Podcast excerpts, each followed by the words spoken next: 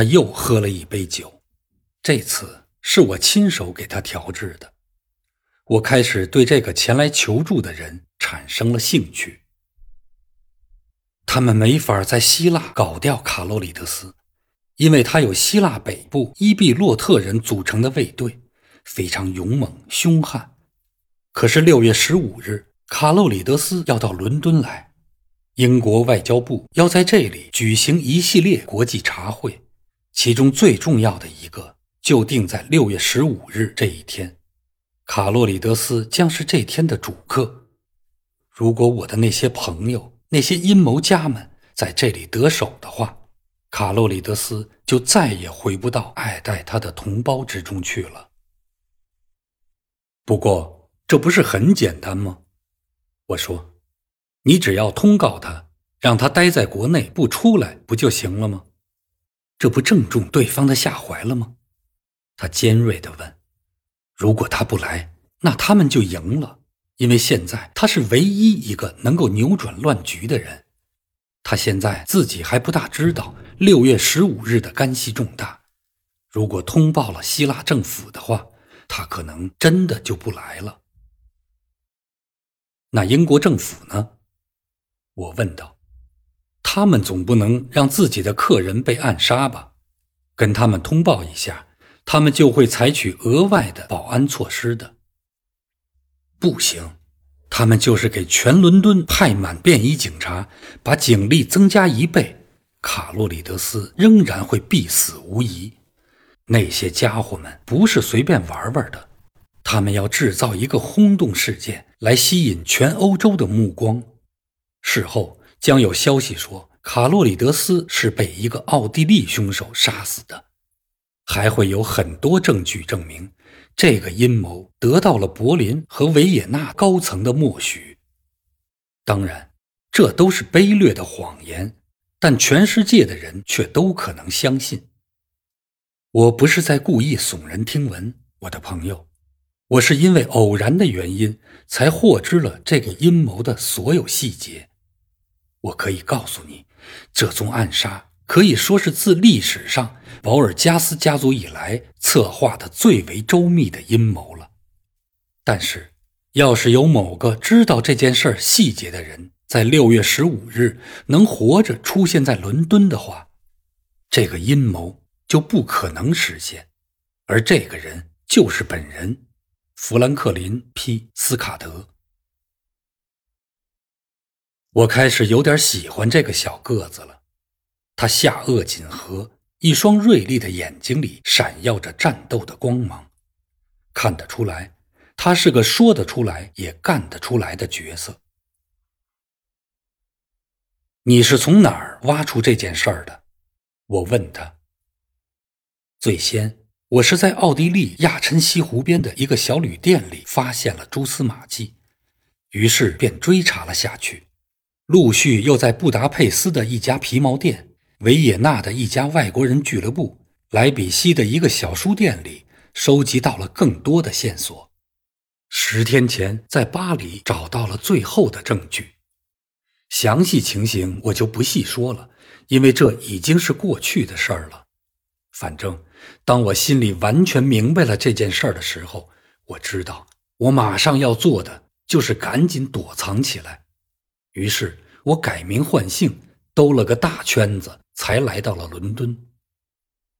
我先是扮成一个时髦的法裔美国人离开了巴黎，又装成一个犹太珠宝商从汉堡乘船上路。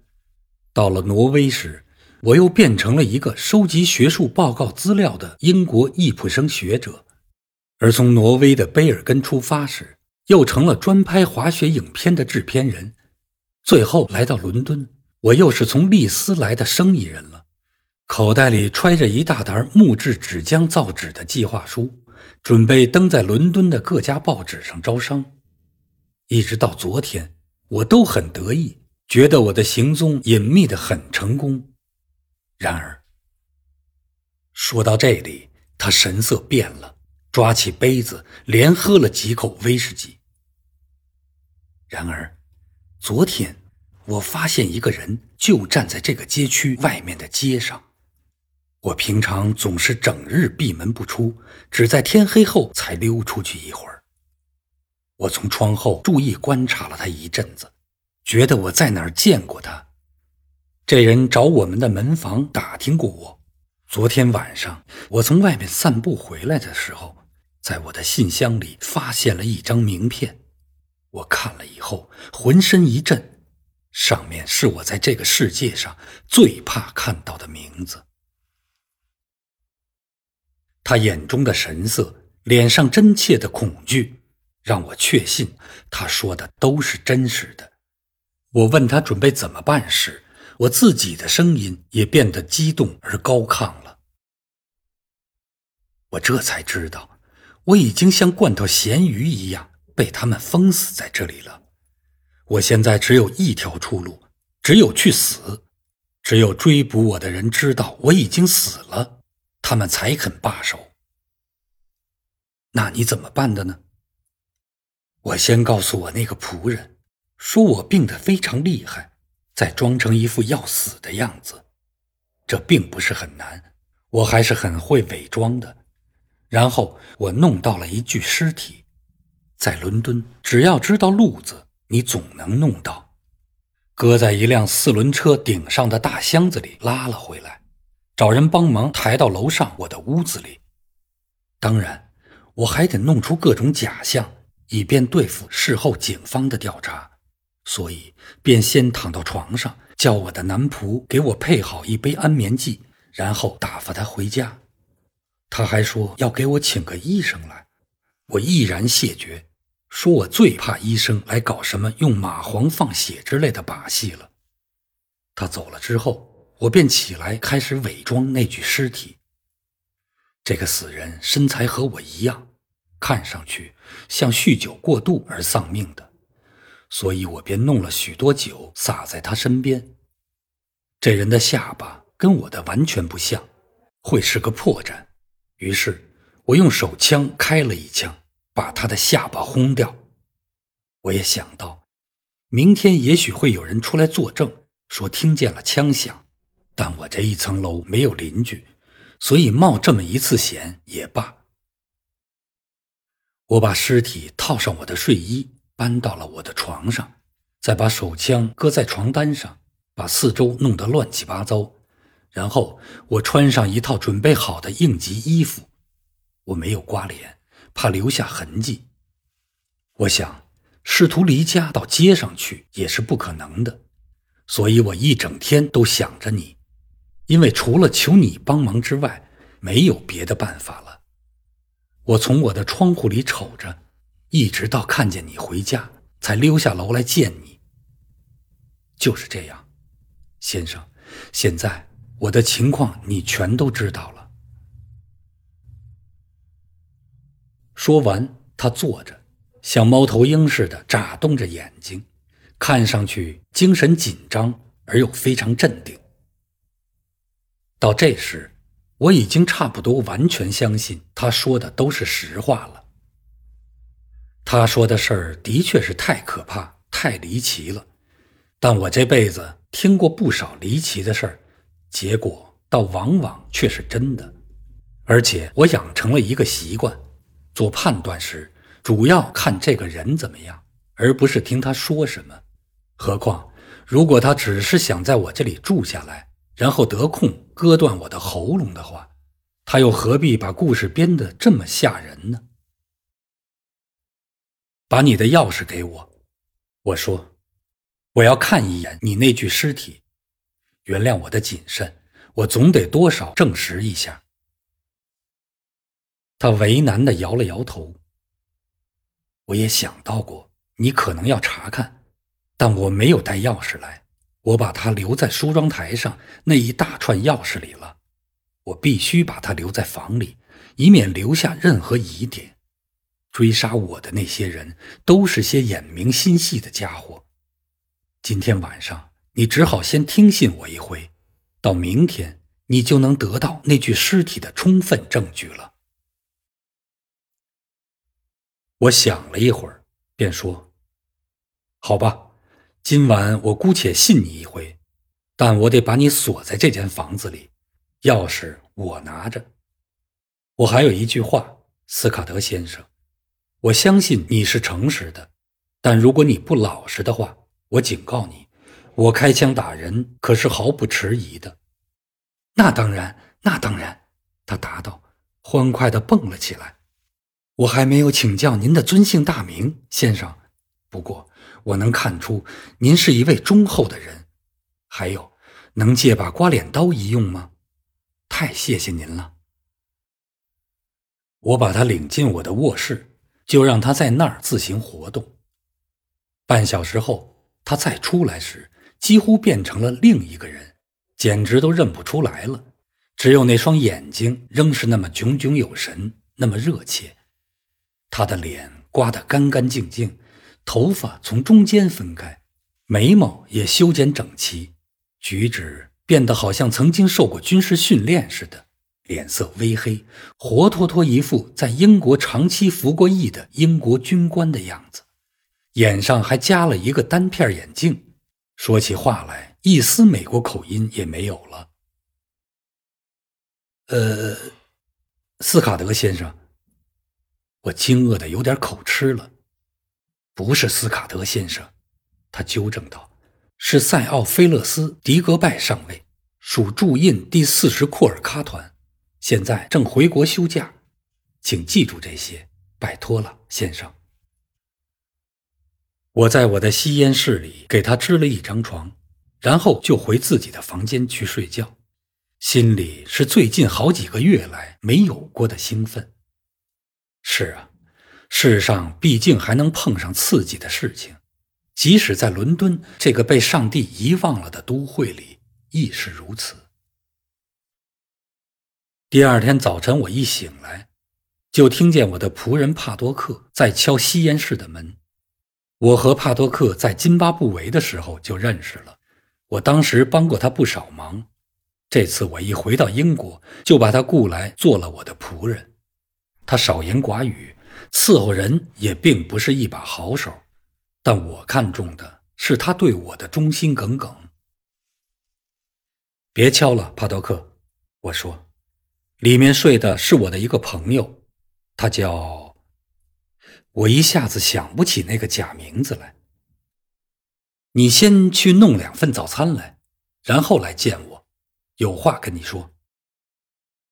我后来对帕多克编了一大套故事，说我这位朋友是多么多么重要的一位人物，但最近劳累过度，身体几乎弄垮了，所以必须绝对静养，卧床休息，绝不能让任何人知道他在这儿，不然他就会被从首相府和印度事务部送来的公文埋起来，那他在这儿的疗养就彻底被毁掉了。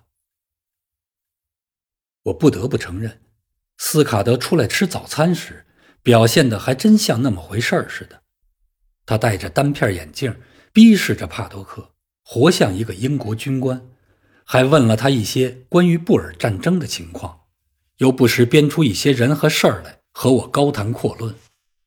帕多克本来一直学不会称我先生，现在被斯卡德蒙住了，一口一个先生的赶着叫，好像不这样。就活不成了似的。我给斯卡德留了一盒雪茄、几份报纸，便下楼到城里去了。回来时已是午饭时分，一进门碰到电梯工，只见他一脸凝重。今天早上出大事了，先生，十五号房间的那位先生自杀了，刚把他抬到停尸间去了，警察们都在楼上呢。我上楼进了十五号套房，几个警察和检察官正在做调查。我装糊涂问了几句，就被赶了出来。我又找到伺候斯卡德的男仆，旁敲侧击地打探了几句，发现他心里没有一点怀疑。这人一副哭丧脸，嘟嘟囔囔地抱怨个不停。我给了他半个克朗，他就转而面露喜色了。第二天，我参加了听证会。一个出版社的合伙人在会上作证说，死者生前给他递交过一份木浆制纸的建议书，所以他相信死者是一个美国商家的经纪人。最后，陪审团认定，这是一桩精神异常引致的自杀事件，死者的遗物交由美国领事馆处理。会后，我对斯卡德详细的讲述了整个过程，他听得很兴奋，还说，要是他自己能参加这个听证会就好了，那该是像自己读自己的讣告一样，又刺激又好玩呢。随后的两天，我们两人都待在里屋里，他显得轻松而自在，读读报，抽抽烟。在记事本上不断的写东西，每天晚上都跟我下盘象棋，每次都把我杀得落花流水。我想他前一段日子过得实在紧张，现在正好轻松一下精神，好好调养调养。可是到了第三天，我发觉他又开始坐立不安了。他在纸上列出了一个单子，把直到六月十五日的日子都一一列出来。然后每过一天，就用红铅笔勾掉一天，并在边上迅速记录下一些东西。不止一次，我见他静静地坐着，眼神空洞，陷入沉思默想。而每在这样出神之后，他就显得心灰意懒、萎靡不振的样子。接着，他又变得焦躁而神经过敏，听到一点响动就非常紧张，还不断追问我。帕多克是不是可靠？有一两次，他甚至发起脾气来，不得不事后向我道歉。当然，我并不怪他，我完全能理解他的处境实在是过于艰难而危险。我也知道，他担忧的并不是自己的安全，而是他计划中的大事能否成功。这人虽然消瘦矮小，但却意志坚定，浑身是胆。从不示弱。这天晚上，他显得非常严肃。你看，汉内，他开口说：“我想，我应该让你对这件事了解的更多、更深一些。我不能不把这件大事交付给另一个人就跑出去。这样，如果我被杀了，还有你来继续和他们干，完成这件任务。”接着，他便仔细的给我讲了这件事的来龙去脉，而之前我只知道个大概轮廓。开头我并没有很认真的听他讲，因为我当时只关心他的冒险故事，而对他的宏大政治追求没有兴趣。我觉得什么卡洛里德斯之类的事情都跟我无关，留给他自己去关心就行了。结果他所讲的许多事儿都像耳边风。听过就忘了，我只记得他非常明确地说：“卡洛里德斯只有来到伦敦之后才会有危险，而这个危险来自非常高的高层，以至于人们都很难会怀疑到是他们干的。”他还提到过一个女人，名叫茱莉亚·杰切尼，也和这个暗杀阴谋有关系。我记得他说，这个女人将演绎出美人计。勾引卡洛里德斯离开他的卫队，等等。他说到一个叫黑石头的人和一个说话结巴的男人，还特别详细的说到一个人，这人年纪大了，嗓音却很年轻，眼睑能像老鹰一样垂下来盖住眼珠。一提起这个人，他就浑身颤抖。他又谈到了死亡，谈了很久。他极其渴望能完成这次任务，即使冒了生命危险也在所不辞。我想，死大概就像你累极了的时候安然入睡的样子。你醒转过来，发觉是一个美好的夏日清晨，从窗外正飘来阵阵春草的芳香。许久以前，在我那芳草如茵的堪塔基故乡。我就每每为这样美好的清晨而向上帝感激不尽。我想，我这次死后，在约旦河的彼岸醒过来时，我会再次向上帝谢恩。第二天，他显得心情好多了，大部分时间都在专心读石强·杰克逊的传记。我出门与一个采矿工程师一起吃晚饭，因为我们有工作要谈。我回来的时候大约十点半，正是睡觉前与斯卡德下棋的时间。我记得我嘴上衔着雪茄，推开了吸烟室的门，灯黑着，我心里有点奇怪。斯卡德已经睡了。我扭开电灯开关，屋里没有人。忽然，我看见远处墙角里有个东西，一下子惊出一身冷汗，雪茄也掉落到了地上。只见斯卡德手脚伸开，仰面朝天躺在那里，一把长刀穿透他的心脏，把他钉在了地板上。